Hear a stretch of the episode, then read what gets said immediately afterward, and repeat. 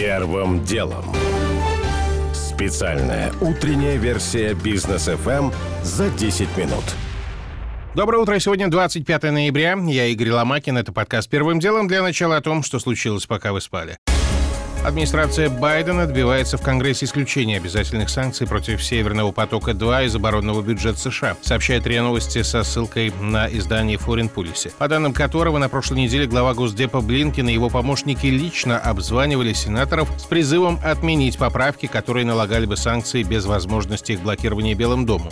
Там считают, что в нынешнем виде эти положения могут ослабить полномочия исполнительной власти по введению и продлению санкций. Владимир Путин примет сегодня в Сочи Александра Вучича. Президент Сербии не скрывает, что встреча очень важна для его страны и намерен, по данным коммерсанта, добиться от Москвы, цитата, «самой низкой цены на газ во всей Европе». «Мои пожелания намного ниже, 500 или 600 долларов», прямо говорил Вучич перед встречей. Новый штамм коронавируса, превосходящий дельту по числу мутаций, выявили британские ученые. Если верить публикации Daily Mail, очередная модификация может быть куда опаснее предшественников и быть более устойчивой к вакцинам и притом более заразной. При этом собеседники издания пока точно в этом не уверены. По данным ученых, зафиксировано только 10 случаев заражения. Предположительно, новый штамм появился в Ботсване. Также им заболели люди в ЮАР и Гонконге. Госдума рассмотрит сегодня вопрос о лишении неприкосновенности Валерия Рашкина. Соответствующий запрос поступил от Генпрокуратуры, депутата подозревают в незаконной охоте. Сам коммунист, впрочем, еще на прошлой неделе признавался, что лося он действительно убил, но в тот момент был уверен, что охотится законно. По домашний арест из СИЗО перевели бывшего начальника полигона Капустин-Яр Олега Кислова. Это решение военного суда, как пишет коммерсант. Полковнику предъявлено обвинение во взяточничестве по делу о пропаже 300 тонн принадлежавшего Минобороны топлива. Смягчение меры пресечения может быть реакция на то, что Кислов признал вину по делу, говорят источники издания.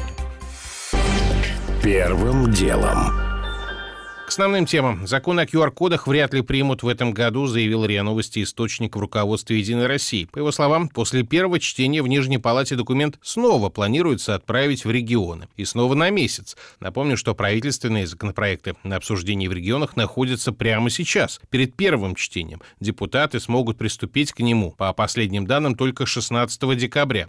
Все эти новости только укрепляют сторонников QR-законов в подозрениях, что в итоге инициатива окажется куда мягче, чем власти планировали изначально. Тем более, что и без этих законопроектов вчера внезапно случилось серьезное послабление. Вице-премьер Татьяна Голикова сообщила, что сертификат переболевшего коронавирусом будет действовать не полгода, а год. Решение приняли из-за небольшой доли повторно переболевших. Таких набралось менее процента. Голикова, правда, подчеркнула, что ревакцинироваться через полгода надо и после первичной вакцинации. И тем, кто переболел, эта рекомендация никуда не делась. Комментирует президент фонда «Петербургская политика» Михаил Виноградов. Если бы обнародованное Голиковое решение принималось после системных последовательных жестких мер, наверное, можно было говорить об ослаблении. В то же время мы видим, что, по сути, идет довольно большой хаос, довольно большое шарахание. То мы QR-коды вводим, то мы переносим к обсуждению на месяц, а фактически навсегда. И та же самая история со сроками QR-кодов для переболевших, о том, что почти никто из переболевших снова не болеет, противоречит нашим бытовым наблюдениям. Главная проблема в другом. Судьба людей, которые переболели, но не показывали большому брату, не делали тесты. Я думаю, что этих людей сегодня гораздо больше, которые не имеют четкого понимания, вакцинироваться им или нет, а обозначенная Голиковой тема решения ее рационально, но погода особо не делает.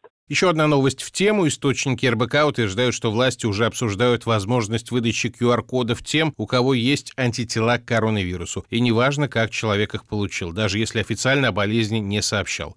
Впрочем, потребуется ли вообще все это, с учетом информации о том, что QR-законы даже не доберутся в Госдуме до второго чтения ранее середины января. При том, что основные положения законов должны вступить в силу по проекту уже с 1 февраля.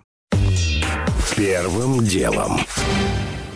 Тем временем в России зарегистрировали вакцину для подростков. Она называется «Спутник М». После третьей фазы испытаний ею планируется прививать россиян в возрасте от 12 до 17 лет. По составу препарат тот же самый «Спутник Ви», но дозировка в 5 раз меньше, чем для взрослых. Вакцинация из двух компонентов, которые вводятся с интервалом в 21 день. В России пока испытания только завершаются, а во многих других странах подростков прививают уже несколько месяцев как. Теперь уже дошла речь и до совсем юных. Например, в Израиле на этой неделе вакцину начали ставить детям детям от 5 до 11.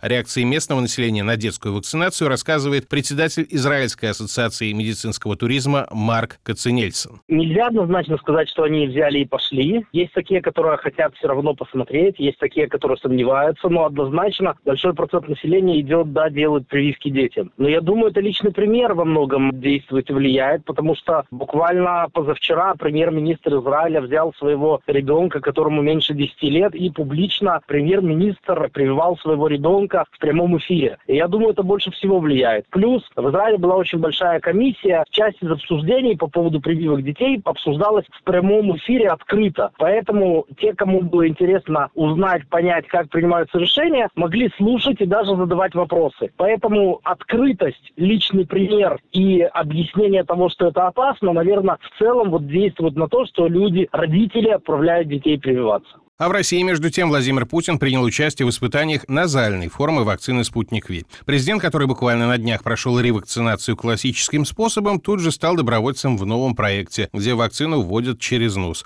Никаких ощущений не было, признался Путин. При этом назальная форма, как подчеркивают в центре Гамалии, не заменяет основные прививки, но она дает дополнительную защиту. Директор по развитию аналитической компании RNC Pharma Николай Беспалов полагает, что в обычный оборот препарат пойдет уже через несколько месяцев та же самая платформа, те же самые аденовирусы, но, соответственно, не в виде инъекционной формы, а, так сказать, впихнутые в аэрозольный некий флакончик. Ну, в принципе, это тот же самый раствор, просто с определенным распылителем. В создании этой формы, на самом деле, нет ничего принципиально сложного. Действует определенная упрощенная процедура, которой могут воспользоваться производители отдельных препаратов для лечения и профилактики коронавирусной инфекции. И, в принципе, вот эта назальная форма, она все показания для этого имеет, для того, чтобы воспользоваться этой упрощенной процедурой. Кстати, сам Путин вчера говорил, что испытал на себе назальную вакцину от коронавируса в виде порошка, однако позднее его поправил Дмитрий Песков. Цитат Потас. Президент имел в виду, что речь идет о жидкости. Первым делом.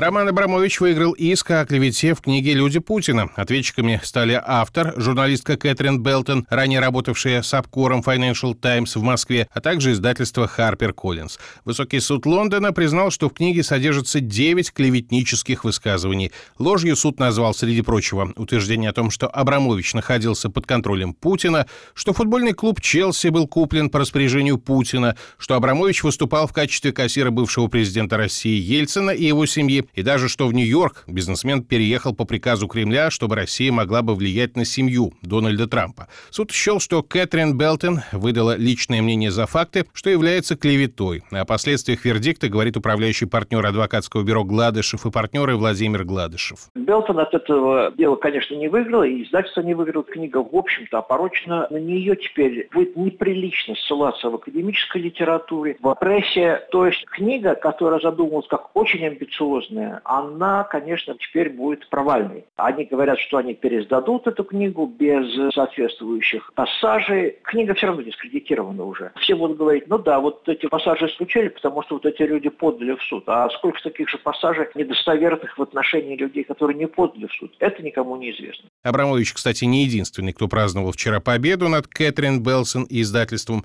Вчера же суд признал клеветой одно из утверждений в книге в адрес Роснефти.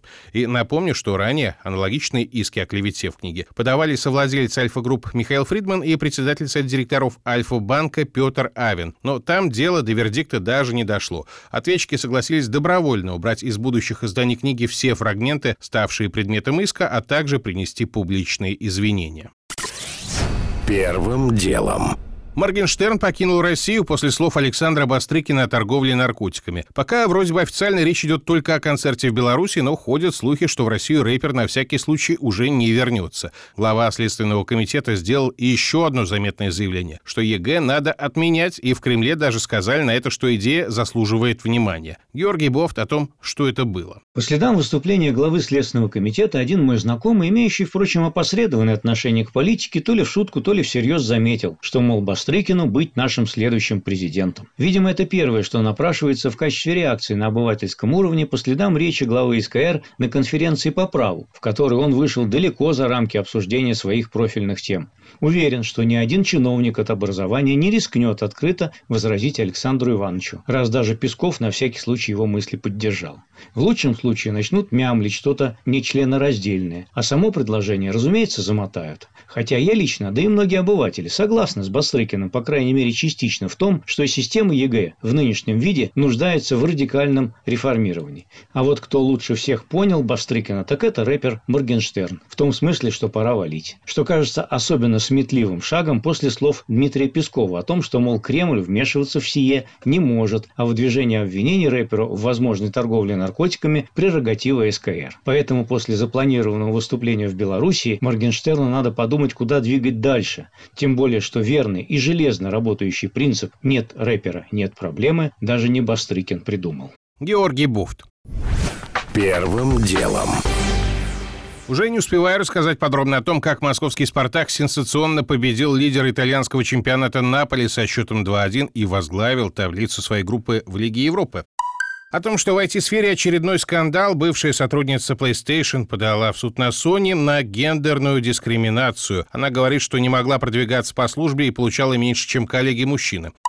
И о том, что в прокат в России выходит фестивальный хит этого года «Купе номер 6». В Канах финская картина о русской душе взяла гран-при. У меня пока все. Это был Игорь Ломакин и подкаст «Первым делом». Кому мало, переходите в бродкаст. Первым делом. Специальная утренняя версия бизнес FM за 10 минут.